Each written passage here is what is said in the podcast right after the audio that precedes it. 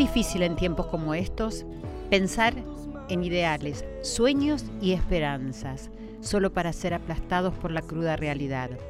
Es un milagro que no abandonase todos mis ideales.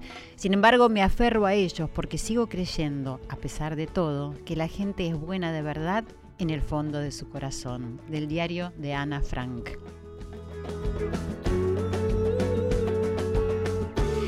Muy buenas noches y bienvenidos a este encuentro semanal en nuestra casa Radio Nacional, la radio de todos.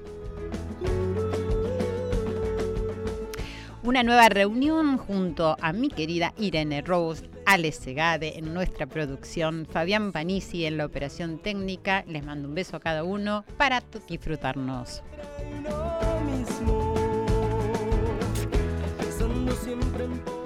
Familia, esto es Corazón Valiente, el poder de los valores. Soy Silvia Pérez junto a la voz de Joel Ansaldo, dándoles la bienvenida.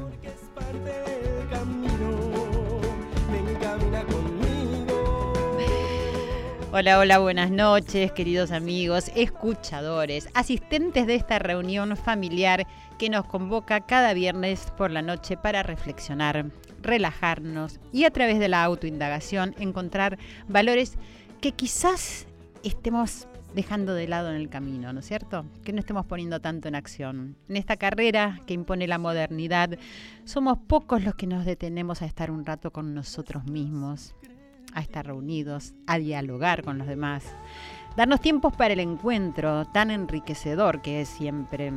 En los encuentros podemos mirarnos, mirarnos a los ojos cuando hablamos, escuchar, escuchar ideas, puntos de vista, reflexionar, interactuar.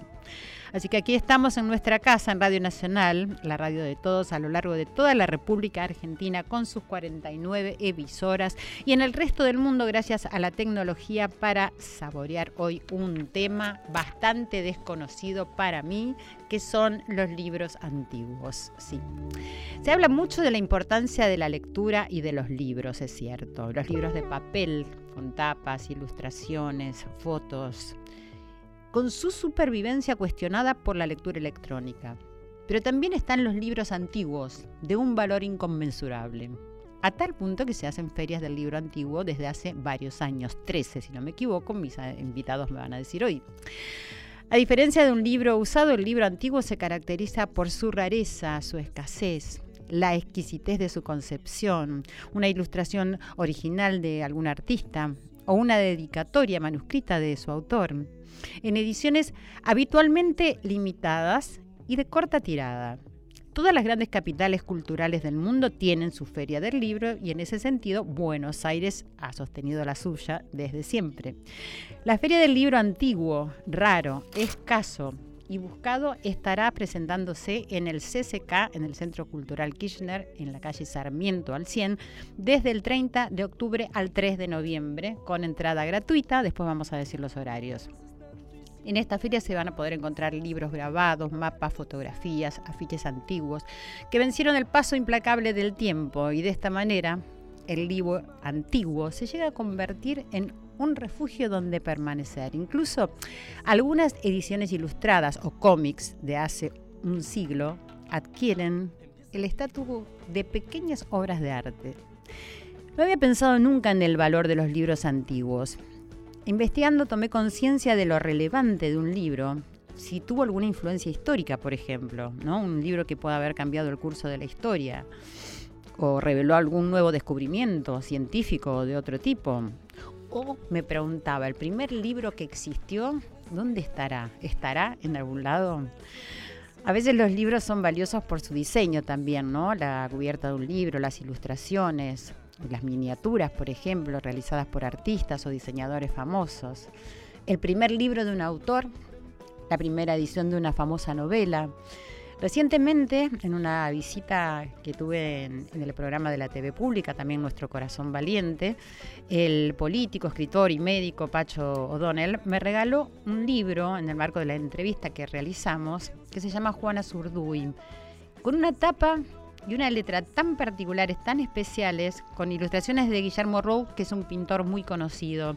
Y yo en ese momento, sin reparar demasiado en el porqué, lo tomé realmente como una pieza preciosa y lo coloqué sobre la mesa del living de mi casa, y además de estar leyéndolo, me fascina, me fascina por esas pinturas o dibujos que se ven, por esa forma diferente en que está eh, relatada la historia de Juana Zurduy, eh, por un montón de detalles que no voy a, ahora a detenerme a, pensar, a describirlo, pero quiero decir que cuando uno recibe algo así tan especial, es decir, algo pasa dentro de nuestros corazones también. Y hoy cuando leía la cita del diario de Ana Frank, se despertó también al mí en relación a este tema. Tomé conciencia del valor de ese libro o manuscrito, como se le llame. Pues nadie conocería esa historia si no hubiera sido por la insistencia que tuvo su padre, según he leído, ¿no? para poder publicar la vivencia que puso en palabras Ana Frank. Cazadores de rarezas, dice una revista Agenda, el periodista José Montero. Los anticuarios son personajes peculiares, obsesionados con libros de los que nadie sabe el precio, y una vez por año salen de sus cuevas y arman una feria. Bueno, nos preguntamos mucho si la edición electrónica, cualquiera sea su soporte, suplantará algún día el libro en soporte de papel. Creo que el libro en forma de papel tiene vida eterna. Amigos, a ponerse cómodos, a percibir cómo entra y sale el aire por sus orificios nasales para dar cuenta que estamos respirando, que estamos vivos y eso genera calma. Podemos escuchar el latir de nuestros corazones y prepararnos para recibir a dos invitados de lujo muy particulares con una valoración del arte increíble. Muchísimas gracias por acompañarnos siempre acá en Radio Nacional y también en nuestro nuevo programa en la televisión pública que es una extensión de este, Corazón, Corazón Valiente del Poder de los Valores. Pero mañana sábado quiero decirles que no va a salir al aire ese programa porque eh, va a haber una transmisión deportiva desde las 12.30 hasta las 17, así que se ha alterado la programación. Así que espero que el próximo sábado podamos encontrarnos por medio de la televisión pública. Mientras se acomodan, quiero recordarles las redes sociales para que nos escriban como siempre y agradecerle todo lo que nos escriben. Arroba nacional AM870, arroba Silvia Pérez, ok, es mi cuenta de Twitter y de Instagram. Mi fanpage es Silvia Pérez, sitio oficial. Si tenés cablevisión, nos podés escuchar en el canal 955, si tenés DirecTV en el canal 976 y en radionacional.com.ar. También descargándote la aplicación de podcast, podés escucharnos siempre que quieras, este y todos los programas. Vamos a una pausa y ya volvemos. Silvia Pérez en la radio de todos. Corazón Valiente.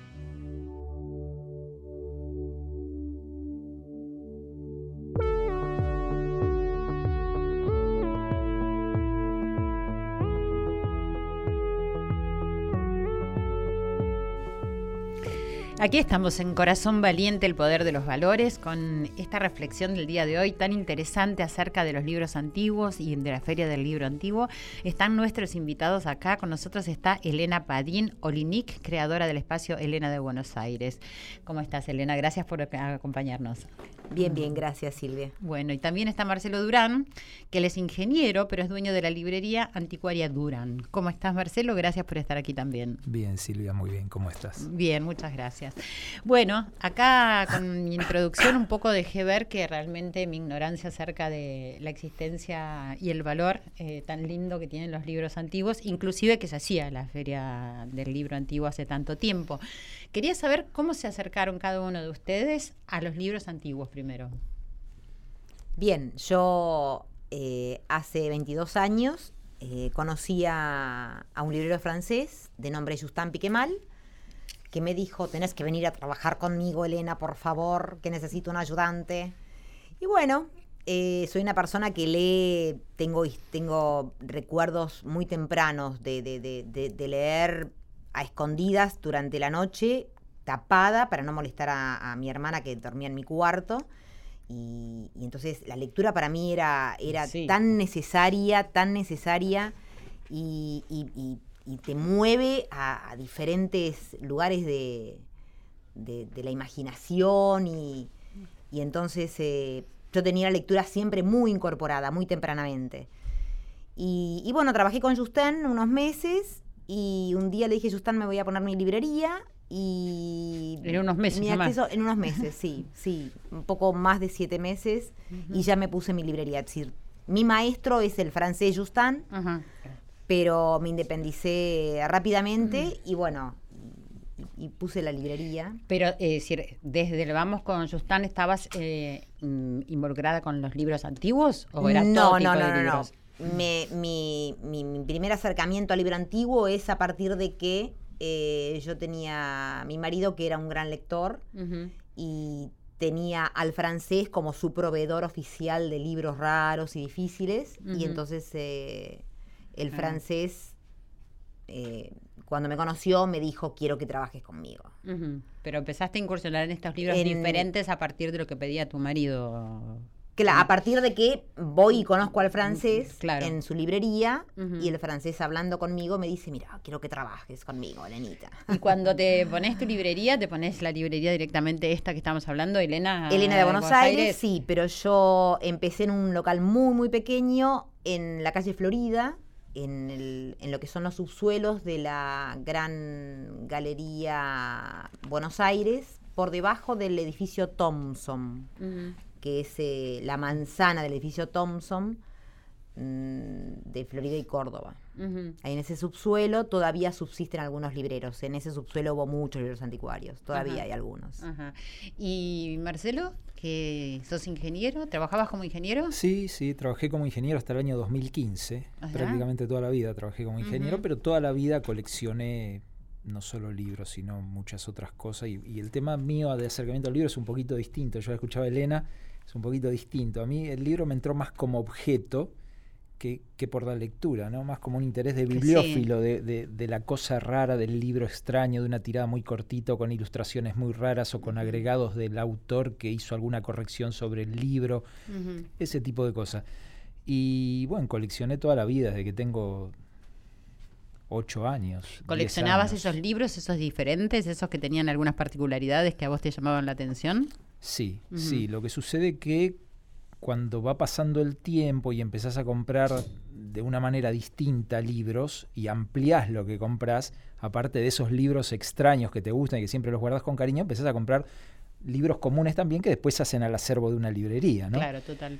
Pero, Y- pero esa es la historia, más o menos. ¿Y cómo fue que dijiste, bueno, voy a dejar de trabajar como ingeniero? Y la verdad que fue siempre un proyecto. Yo no tenía pensado hacerlo a los 50 años, la verdad. Pero bueno, llegó el momento, dije, ya estoy listo para dedicarme a descansar un poquito. Me voy a poner un negocio y eso fue lo que hice. Ok, y ustedes son anticuarios, ¿no? ¿Qué significa ser anticuario, Elena? Yo me reía, voy a hacer una aclaración respecto de, la- de lo que cuenta Marcelito. Sí. Eh, Marcelito venía a la librería antes de ponerse su librería. Ajá. Y, yo le decía, vos con lo que sabes y con lo que te gusta tenés que tener tu librería, ya tenés que organizarte y ponerte un local y ya dejarte de embromar, es tan lindo y te la vas a pasar tan bien. Y, y bueno, nos mueve, a, a los anticuarios nos mueve muchísimo el- la pasión por los, por los libros. Es decir, estamos tan felices de ir a comprar una biblioteca, de encontrarse y saber qué colega tiene tal cosa, y ir tocarlo y verlo y tomar el conocimiento. Y me acuerdo que, que venías y te decía, tenés que poner tu librería. Sí, es verdad. Y bueno, yo me, ac- me acuerdo que lo que te insistía, y bueno, y nos puso tan felices cuando vino y dijo, chicos, me pongo la librería tardíamente para mí, pero es un, es un gran valor que, que, que está... Durante mucho tiempo Elena me insistió para que, para que me dedique a- a- al comercio, a poner una librería. Y lo que ella te decía de buscar es real. A mí muchas veces me dicen, pero ¿no estás contento que vendiste tal cosa? Y yo estoy más contento cuando compro. Cuando compras, claro. ¿Cuesta desprenderse de ese libro que buscan tanto y que aprecian y valoran y después viene alguien y, y se lo lleva? A veces cuesta, a veces cuesta porque decís, es maravilloso esto, sé que nunca más lo voy a tener, o no, si, si después esa persona decide vendértelo nuevamente o su familia decide vendértelo nuevamente, por ahí lo tenés de nuevo, pero es muy difícil, es muy difícil ciertas piezas. Y el libro más que uno buscarlo, el libro te llega, digamos. Ah, no- eso no te es- iba a no es- preguntar, ¿cómo, eh, cómo llegan los libros? Generalmente no es, no es que uno salga a buscar un libro en particular. Puede ser que hagas una búsqueda de algo que te han pedido, que alguien está muy ansioso por tener algo y te dice, fíjate si me podés conseguir tal cosa y vos lo buscas. Pero la realidad es que vos siempre estás viendo con el conocimiento que tenés y decís, este libro es lindo, esto vale la pena que yo lo compre. Eh, pasa por ese lado, por ver qué hay y decidir qué es lo que te gustaría tener. ¿Y a dónde van a, a- a ver qué hay, por ejemplo? A todos lados. ¿Qué serían? ¿Cuáles? O sea, yo no sabría dónde ir. No, bibliotecas privadas. Permanentemente nos ofrecen bibliotecas privadas, eh, pero uno puede adquirirlos eh, también en, bueno, en subastas eh, o bueno, en, pro- en colegas, acá y en cualquier parte del mundo. Actualmente con la posibilidad de, de conexión que hay, uno puede comprar un libro en Lyon Y lo podés tener en Buenos Aires en un par de semanas, ¿no? Y entre ustedes están conectados, evidentemente, Sí, más allá de que vos, Marcelo, Permanentemente. Sí, sí, continuamente. ¿Son muchos los anticuarios? Y somos cerca de 40. Ujú. eh, Hay una asociación que se llama ALADA, ¿cierto? Sí. Que significa Asociación... Asoci- Asociación de Libreros Anticuarios de la Argentina. Sí, ¿cómo surge esa asociación? ¿A- ¿Cuándo y a partir de qué? a mitad de, por los años 50, eh, la asociación eh, había tenido bastante actividad eh, y, y- y deja de funcionar.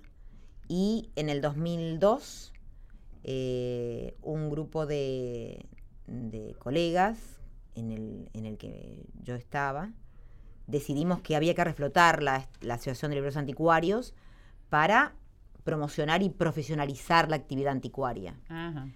Y, y bueno, la, la- la volvimos a la, la volvimos a la vida, a, a Alada, a la querida Alada.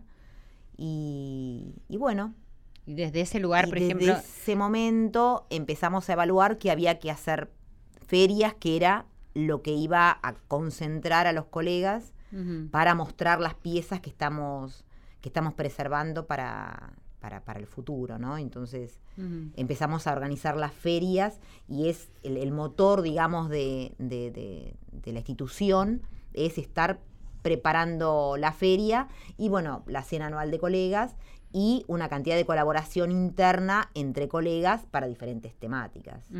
Claro, eso iba a preguntarte, es decir, ¿se interesan por diferentes temáticas o hay un valor en el libro antiguo en sí, más allá de la temática? O las dos cosas. Mira, en realidad hay libros antiguos que tienen muy poco valor, libros muy, muy antiguos que tienen muy poco valor, porque son de un tema que no es de interés, o porque el estado del libro no permite que tenga el valor que debería.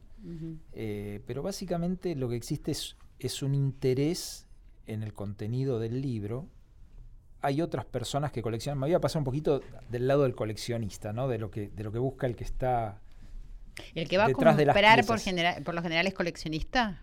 Por lo general es coleccionista el que va a comprar. Hay lectores, pero el lector a veces compra un libro nuevo, porque el mismo libro en una edición Más eh, fácil de leer quizás. moderna, no solo es más fácil de leer, sino que es más barato. Claro.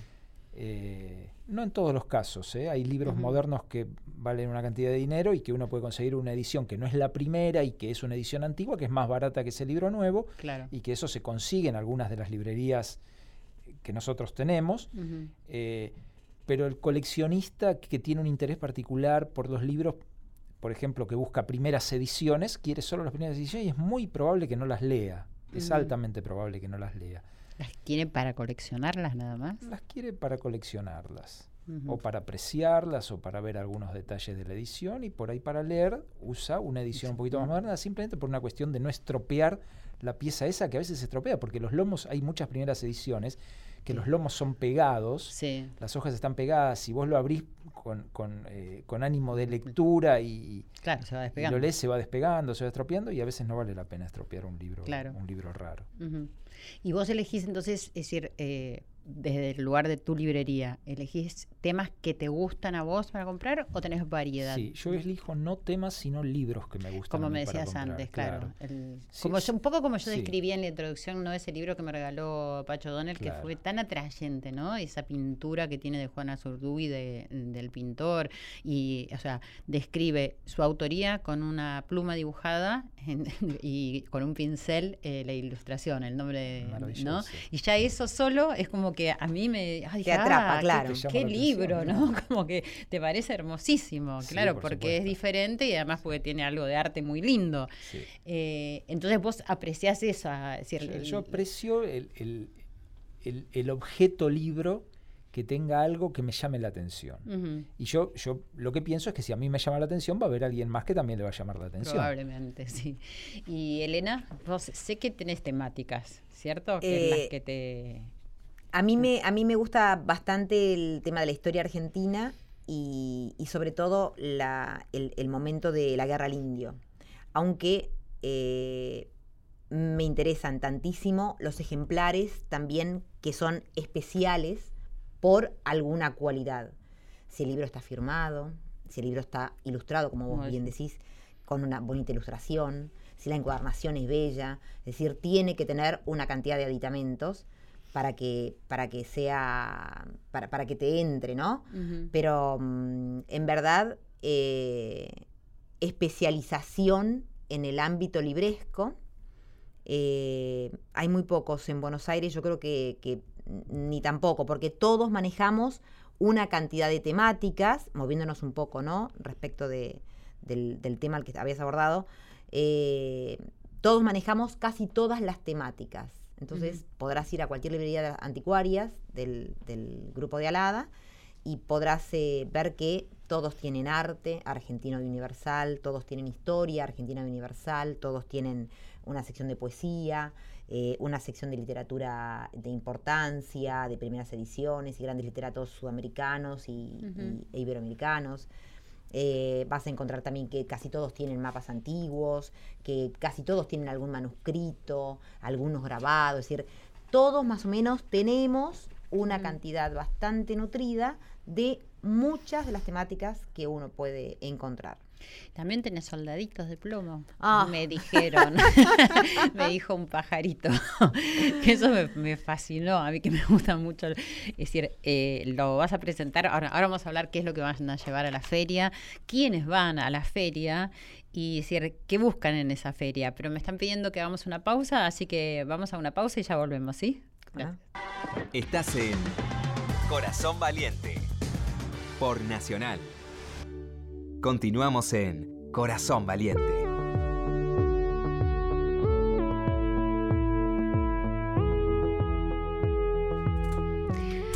Aquí estamos en Corazón Valiente disfrutando de este tema con Elena Padino Linic y con Marcelo Durán, que son anticuarios, ¿está bien dicho? Sí, son anticuarios. Sí. bien. tienen Libreros anticuarios. libreros anticuarios, pero no tanto libreros y nada más, porque acá en la pausa me enteré un montón de cosas que ahora vamos a compartir. Bueno, acerca de los soldaditos de plomo, que vi recién unas fotos espectaculares, no se puede creer el trabajo ese de la batalla. Contame, Elena, ¿de dónde los sacaste? Es decir, ¿cómo los tenés? ¿Quién los hizo? Bien, hace ya un- unos dos años y medio, eh, un gran cliente y amigo eh, me dijo Elena Benite que me voy a empezar a deshacer de, de mis soldaditos, eh, un historiador, ¿no? Un gran historiador, por cierto, que lamentablemente eh, falleció. Eh, y entonces me dijo, quiero vender y no sé qué. Bueno, tenía una colección de soldaditos de plomo espectaculares. Lo más genial de todo es que como era historiador, le había pedido al artista de nombre Carlos Roume que le hiciese con sumo cuidado eh, el detalle a cada personaje histórico que estaba presentando. Entonces vos lo veías a Güemes y Güemes tenía eh, su traje perfecto como estaba en alguna obra de arte de la época, eh, con, con las medallas que tenía Mm. perfectas, con, con su, ¿cómo se llama? El, El morrión. con el morrión, a ver, El eh, sombrero. sí, sí, todos los detalles. eh, Él le había pedido que lo hiciera claro. con todos esos Él detalles. le pedía, le decía, mira, este, el granadero tiene que tener este color de traje, es, las botas van hasta esta altura, eh, este es el color exacto que llevaban de, llevaban de guantes, eh, llevaban cuatro botones en el, en el costado de la manga, es decir, el detalle perfecto y entonces tenían una perfección de chura. eh, literalmente artísticas y, y museísticas. Además, muy fiel a lo que debería Fiel, haber sido. claro. porque históricamente estaba eh, por detrás del, del artista, eh, estaba una persona con gran conocimiento Claro. de todo esto. Y entonces, bueno, le compré una cantidad de, co- cantidad de cosas maravillosas que fueron, por suerte, a buenas manos. Y me he quedado ahora con dos dioramas. Los dioramas son, son escenas de, de- de- de- de estos, de, estos, muñe- estos eh, miniaturas. Y una voy a llevar este año a la feria. Eh, la otra es muy grande y es muy bella. Son, son los blancos de Villegas. Es para un programa más de, de radio. Igual no, Pero no- la- no que te querés desprender por la cara que pone. No, no, no, no. Los blancos de Villegas "Eso son míos. mío". Los blancos de Villegas son míos todavía. Eso Se pueden ver en la librería. Están en la librería. Se un pueden a semblante donde dice eso no los voy a llevar y se, se pueden ver en la librería, pero todavía no venden los blancos de Villegas.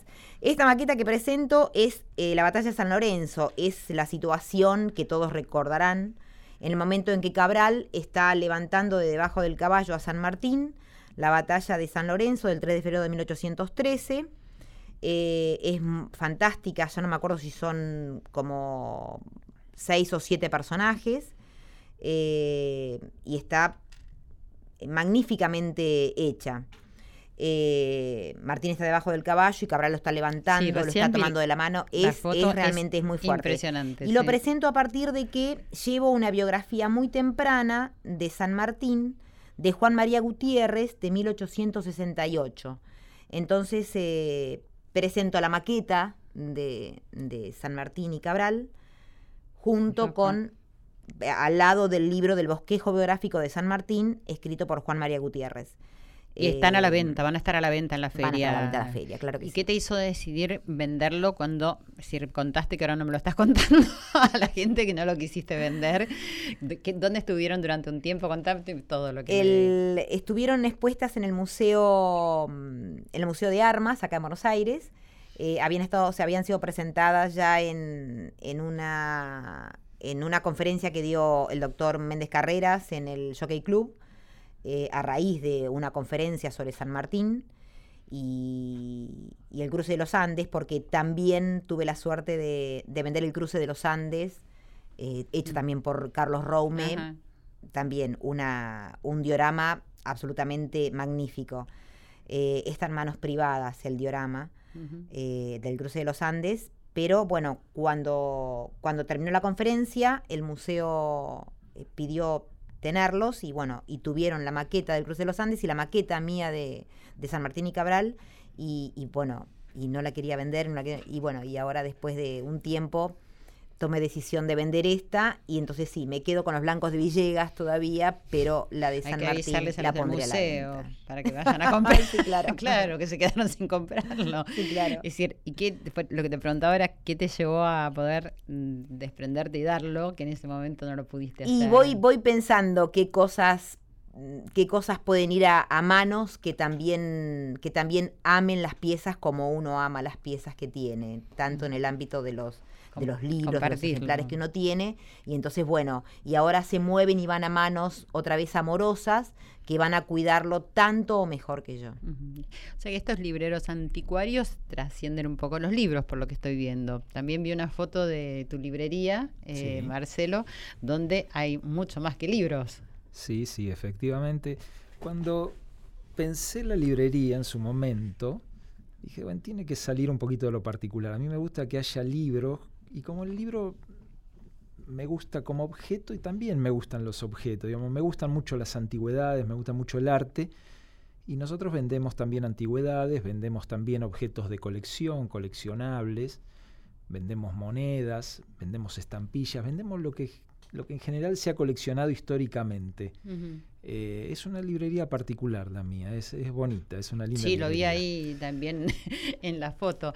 Eh, entonces me estoy encontrando con un mundo bastante desconocido para mí, pero el tema del coleccionista también, y que de alguna manera ustedes en un tiempo lo son, cuando tienen esos libros antiguos en, Sí. en sus librerías. eh, pero también la idea es este tránsito, ¿no? O sea, que haya siempre movimiento, porque mm, a veces me preguntaba también la función de un coleccionista, si bien puede atesorar para apreciar y para amar y tener eso que tanto es- el valor tiene para esa persona, eh, la idea es que después pase también a alguien que pueda seguir eh, teniendo ese sentimiento, ¿no es cierto? Como Sí. que haya un, un tránsito de, Sí, de estos esa- e- valores. Esa es la idea. Uno en general se pone contento cuando el que lo compra aprecia lo que está comprando como lo aprecias vos. Si uno fuera solo un mercader que compra a dos y vende a tres, es, una, es, es un poco despreciar lo que estás vendiendo. Claro. Nosotros, nosotros en general queremos mucho las cosas que tenemos. Sí, leí por ahí que odiaban hablar de dinero. No sé si están así Sí, con no, el no, no sentimiento de odio. bueno, pero cuando llega el momento hay que hablar, ¿cierto? Porque hay que ponerle un precio para que le llegue a una persona. Y a, a propósito de esto, me parece también interesante saber si la persona que está interesada, por ejemplo, esta, eh, no- ¿cómo se llama la escena? Que un- Eh, es la batalla de San diorama, Lorenzo. no, sí, diorama, el diorama. El diorama, esta es una palabra nueva para mí. Eh, este diorama es apreciado desde otro lugar para- por una persona, por un chico, por ejemplo, y lo quiere adquirir. ¿Qué te pasa a vos, Elena? Eh, pienso que si hay un niño que, que, que se entusiasma de ver y reconocer a San Martín y saber que ahí está Cabral y que es un momento de la historia reproducido por un artista, eh, me, parece, me parece maravilloso porque ah, eventualmente este niño, a posteriori y en los años siguientes de su vida, eh, viendo, el, viendo el diorama, eh, quiera saber más de la historia de ese momento y de la historia del país. Es decir, lo que nosotros estamos buscando todo el tiempo es que las piezas que vendemos estén llegando a manos de personas que tengan, que, que realmente deseen y tengan el amor para continuar el amor que nosotros le habíamos puesto Exacto, en el claro. cuidado Claro. de todo el tiempo que estuvo con nosotros determinada pieza, un diorama, una, una- un mapa, un, Sí, libro, un, manuscrito. sea, tal cual. Y entonces eso es. ¿Y mm, cómo se preparan para esta feria y cómo ha ido evolucionando y transformándose desde la primera feria al día de hoy? La- esta feria del libro antiguo. Eh, la preparación para la feria, eh, creo que en algún momento lo mencionó Elena. Nosotros prácticamente estamos todo un año buscando cosas lindas que nos gustan para llevar a la feria. Es, un año de búsqueda. Sí. Entonces, la mayoría de las cosas lindas van a parar a la feria. Ajá. A veces vienen los clientes durante el año y te dicen, no conseguiste nada, y vos le decís, no. Y lo tenés y lo tenés, escondido ahí. lo tenés adentro de un cajón, pero bueno, es, Es la idea de la Y feria. después cuando esa persona va a la feria dice, ¡ay, lo consiguieron! Lo compré ayer. Maravilloso. Sí, no, es, es, una, es un afán increíble esto de todos los colegas estamos preparando, bueno, y casi todos preparan un catálogo y, y se ocupan de, de- de estar encontrando las, las piezas lindísimas y bueno, y, y- y guardándolas calladamente para, que, Sí, para cuando llega la feria, ¡fra! sal- Claro. sacás con- salís con tu, con, con- con tu artillería to- fantástica. Y hay eh, muchos clientes que están esperando la Sí, feria porque sí, saben que aparecen sí, cosas nuevas Sí, y diferentes. sí, sí, Y vienen de otras partes del mundo. Ajá. Sí. ¿Y ustedes han ido a otras ferias de otras partes del mundo? Sí. ¿Y, y cómo son? Eh, bueno, la- las ferias en otras partes. Yo, por ejemplo, este el año que. Sí, en el 2019 estuve en la feria de Nueva York. Mm, El, el volumen que se maneja en Nueva York se imaginarán que es muy distinto al que se maneja acá en Argentina. Acá somos 16 feriantes, en Nueva York son más de 200. Claro. Eh, es toda una manzana completa llena de stands. Va muchísima gente de Europa. Están las mejores piezas del mundo. eh, ¿Y es difícil acceder a esas piezas? O sea, ¿cuestan muy caras? Hay de todo. Hay de todo. ¿Compraste? sí. Eh, compré algunas cosas que eran de mi interés, pero por supuesto no, no las más caras, no es imposible comprar las piezas más caras, estamos hablando de mucho, mucho dinero, son piezas que van a comprar los curadores de los museos. Ah, Eh, que se cosas- pueden exponer, digamos, o sea... Sí, exponer se puede exponer todo. Lo que pasa es que hay piezas absolutamente únicas en esas ferias y que son muy, muy caras. ¿Cómo ser? ¿Te Eh, acordás de es- alguna? Este año, por ejemplo, había un álbum de autógrafos con todos los grandes de la música clásica del siglo XVIII en adelante. Mm. Entonces estaba Beethoven, Chopin, Mozart, todos, un autógrafo cada uno, que era de un señor que se le ocurrió juntarlo durante Claro, el siglo sí. XIX. Y ese álbum, si no me acuerdo mal, valía un millón y pico de dólares. Digamos, son precios de, de otro país, de otro. Sí, sí, sí, sí. Es otro- otra cosa. Juegan en primera. Es otra Qué cosa. loco, ¿no? Qué loco. ¿Y vos también estuviste en, en alguna En la feria? Nueva York no, yo voy bastante, a casi todos los años, a la Feria Internacional de París, eh, que a mi entender es la feria más sofisticada del mundo a nivel libro antiguo. Eh, se hace en el Gran Palais. Es una verdadera fiesta para cualquier persona que, que- que se considere en el ámbito del libro antiguo. eh, ir y ver las cosas que se presentan en la Feria Internacional de París. Eh, Nombrame alguna de es- esas sofisticaciones. Eh, no sé, un Vesalio, un Vitruvio, un Vitruvio maravilloso. Sí, a pero ver, con traducción. No hay que se- bueno, libros o incunables. El año pasado tuvimos la suerte de ir con, con Renato, que es eh, mi mano derecha en la librería. Y, y entonces eh, no podía sacar a Renato delante de los miniados. Los miniados son mayormente libros del siglo XV o XVI. Y entonces están las letras capitales, que son las que comienzan cada capítulo. Están miniadas, dibujadas mm, a mano, eh, mayormente iluminadas con colores azules intensos, con dorados, con Ajá, rojos sí. intensos. Entonces encontrás formas humanas y pájaros y, y- y encontrás también flores y plantas. En esa letra. En, en una letra que por Sí. ahí el tamaño es 3 centímetros por Claro. 4 centímetros y encontrás detalles de miniatura increíbles y, y imposibles de evaluar que esto está, eh, está hecho ahí así Sí, sí, hace sí, sí. 400 años. Entonces, bueno, hay colegas en Europa eh, que manejan este tipo de material. Entonces hay un colega que tenía en su stand, no te miento, pero tenía 50 ejemplares de libros miniados y ahí estaba Renato y no se podía mover y quería todos. Ver cómo decir, podía hacer claro, para estas, estas piezas Claro. maravillosas y que claramente, como nosotros tenemos en un país bastante recién nacido, eh, no tenemos, ¿no? Tanto.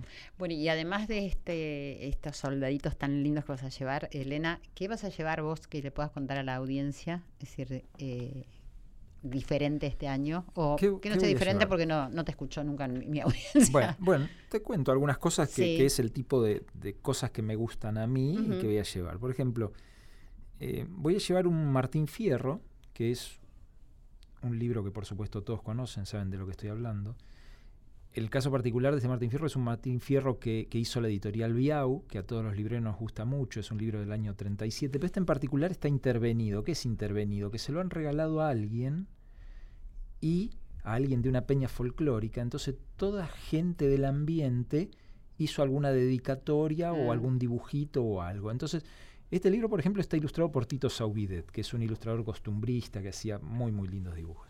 Entonces, este libro ya desde el vamos tiene una acuarela de Tito Saubidet pegada en la contratapa. Claro. Eh, tiene dedicatorias, varias dedicatorias de Atahualpa Yupanqui, que no, no escribía dedicatorias muy largas, y tiene toda una hoja dedicada a este señor por Atahualpa Yupanqui. Mm, wow. Eh, ese tipo de cosas. Por ejemplo, voy a llevar cosas de moda. Mm. Voy a llevar un, un afiche de la tienda de la ciudad de Londres del año 1906 de moda. ¿Cuál es el tema del afiche? El tema del afiche es que como es algo tan grande y tan delicado, no subsiste al paso del tiempo. En general se rompen. Es muy difícil encontrar Sí. afiches antiguos en buen estado. Bueno, este es un afiche de 1906 que por suerte alguien lo conservó en muy buenas Está en condiciones. buenas condiciones. Entonces muy bonito porque tiene todas las ilustraciones de la moda de esa época. Ese es el tipo de cosa que llevamos. A propósito de eso que decís, me preguntaba, eh, cuando encuentran algún libro que no está en muy buen estado, pero que es muy interesante por distintos motivos. Es decir, ¿Se conserva tal como se ha encontrado o se trata de restaurar algo de ese libro? ¿Cómo tiene más valor? De- dependiendo qué cosa sea.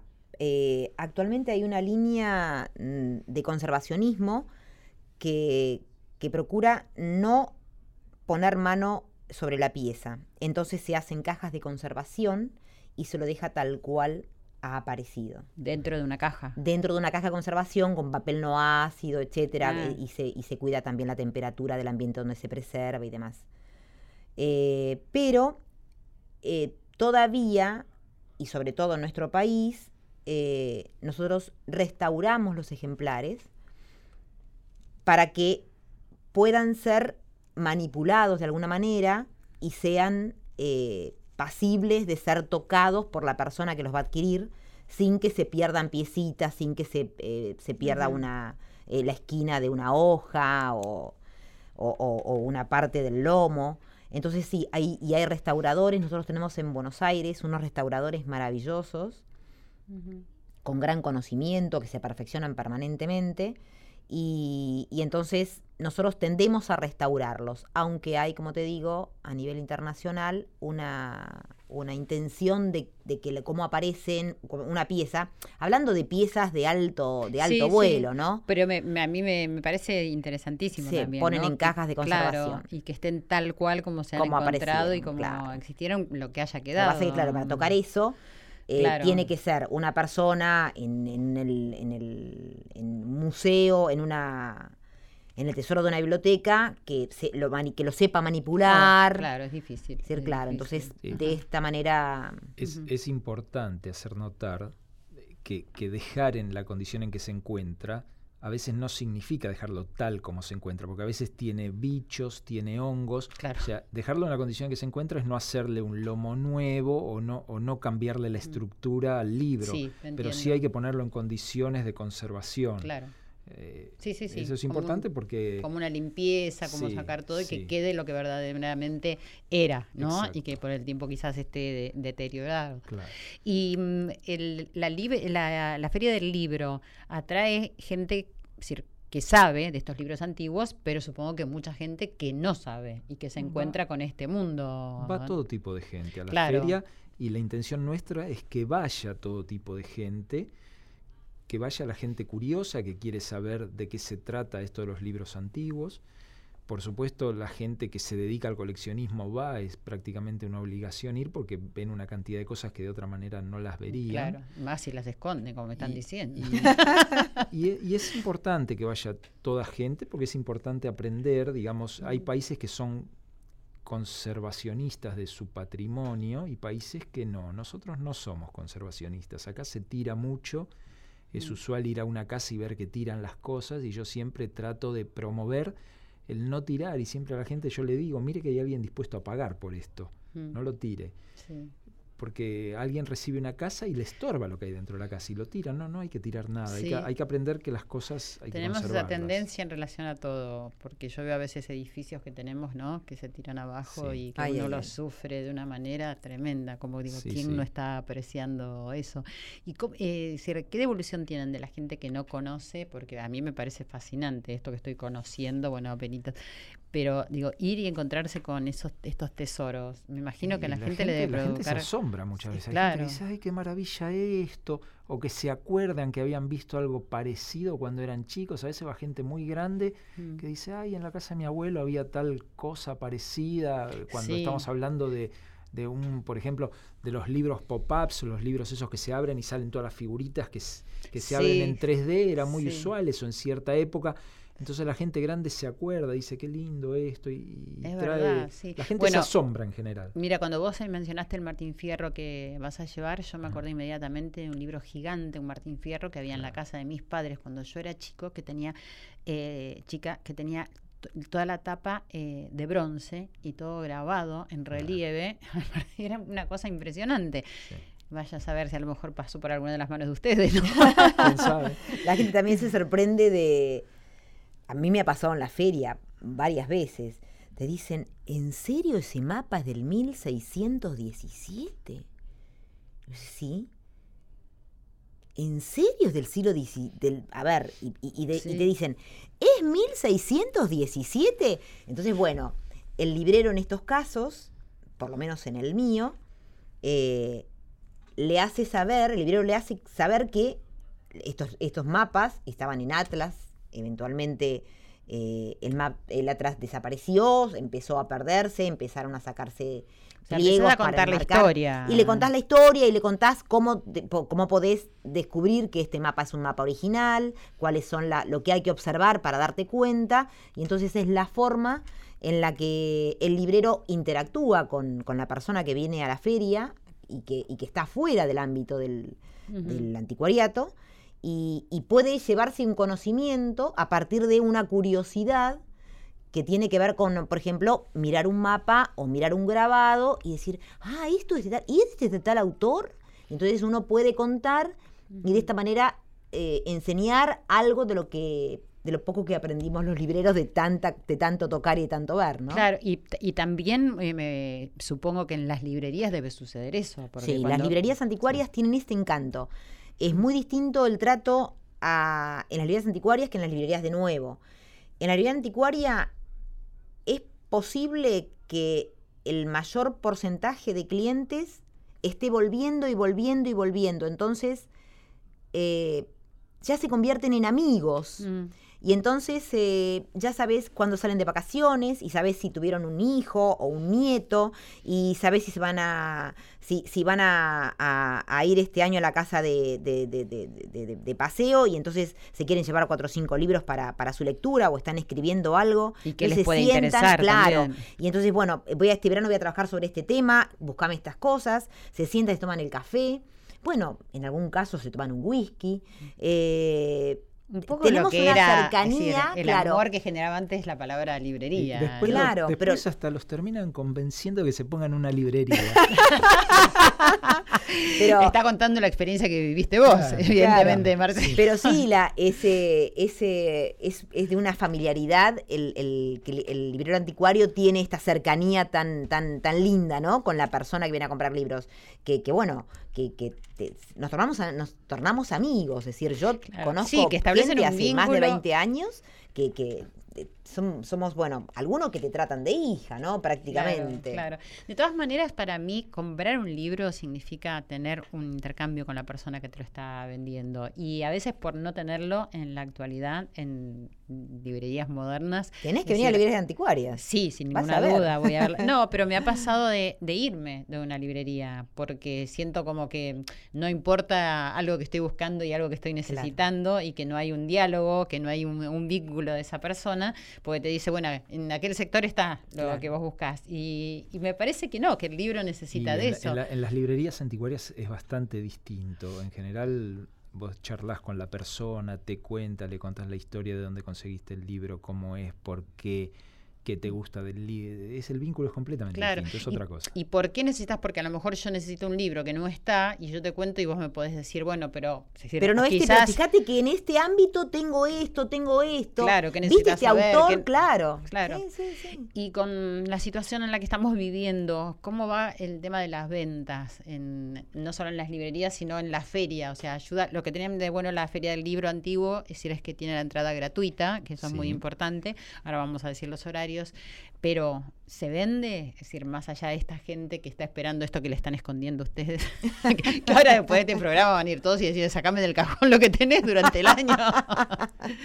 Eh, eh, el momento, por supuesto, todos saben, no es el mejor, pero aún así se vende, digamos. El que está interesado en este tipo de cosas compra lo que le interesa, sobre todo porque sabe que es una oportunidad que lo ve ahora y no lo vuelve No a ver. Si viene una persona y ve una pieza determinada y dice, vengo, lo voy a pensar, vengo la semana que viene, por ahí va la semana que viene y ya no lo encuentra más. claro. Entonces, el que es buscador de este tipo de cosas sabe cuándo es el momento de comprar. Ujú. Y, aún así con la situación que estamos viviendo, es decir, es decir, es algo que a lo mejor se reservan para hacer, ¿no? Como cuando Sí. uno compra una entrada para ir a ver algo que le gusta mucho, ir Sí. acá a la feria. ¿En qué horarios van a estar eh, abiertos? Que lo tenés ahí anotado, Elena. Vamos a estar eh, a partir del 30 de octubre, que es miércoles. eh, va- la apertura será a las 2 de la tarde, sin embargo, el, el brindis es cerca de las 18 horas. y entonces miércoles, jueves y viernes de 14 a 20 horas.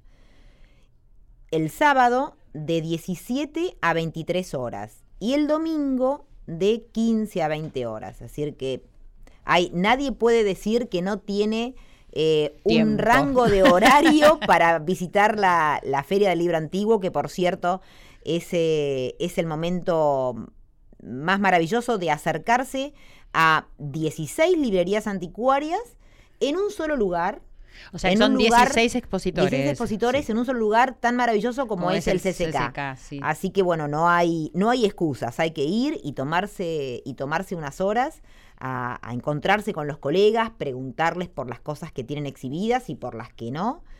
Y, y pasarse el rato bonito con los libros, con los libros que estamos eh, guardando para, Hay libros de, para mostrar. De, decir, de todas las nacionalidades también, en, es decir, en, Hay- en esto de sí, antiguos. Sí, hay libros. de- nosotros O trabajamos sea, si de con repente libros- queremos la historia de Inglaterra Sí, sí, sí, sí. Hay libros en todos los idiomas. y en todos hay los libros en idiomas todas las también. Ajá. nacionalidades, Hay, hay de todo. Hay gente que se especializa por ahí que le gustan un poquito más los libros de Argentina y tiene más de Argentina, pero hay de todo. Y hay de para todo. niños, Tam- a ver, está para Patoruzú. niños. Vos tenías para- a Patoruzú. Yo tenía una, y no me lo colección, co- dijiste. tenía una colección completa ¿Ya de no la tenés? sí. Eh, está guardada. Ay, Dios mío.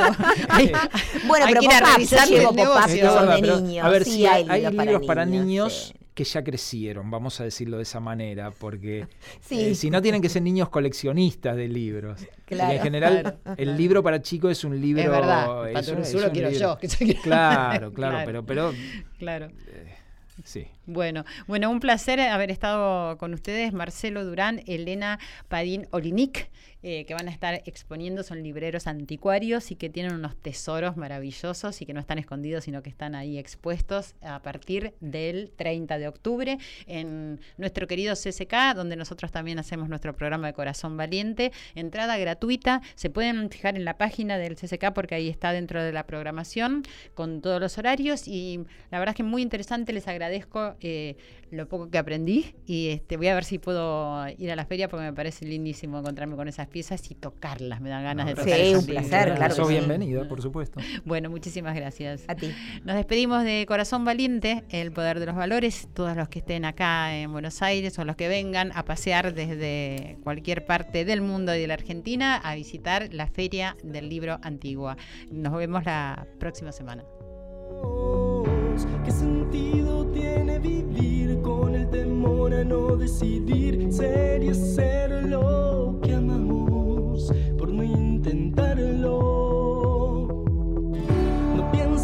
y siente más, es el secreto para avanzar.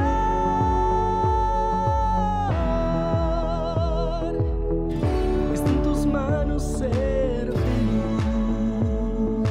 No dudes más y cree en ti. Empieza a vivir.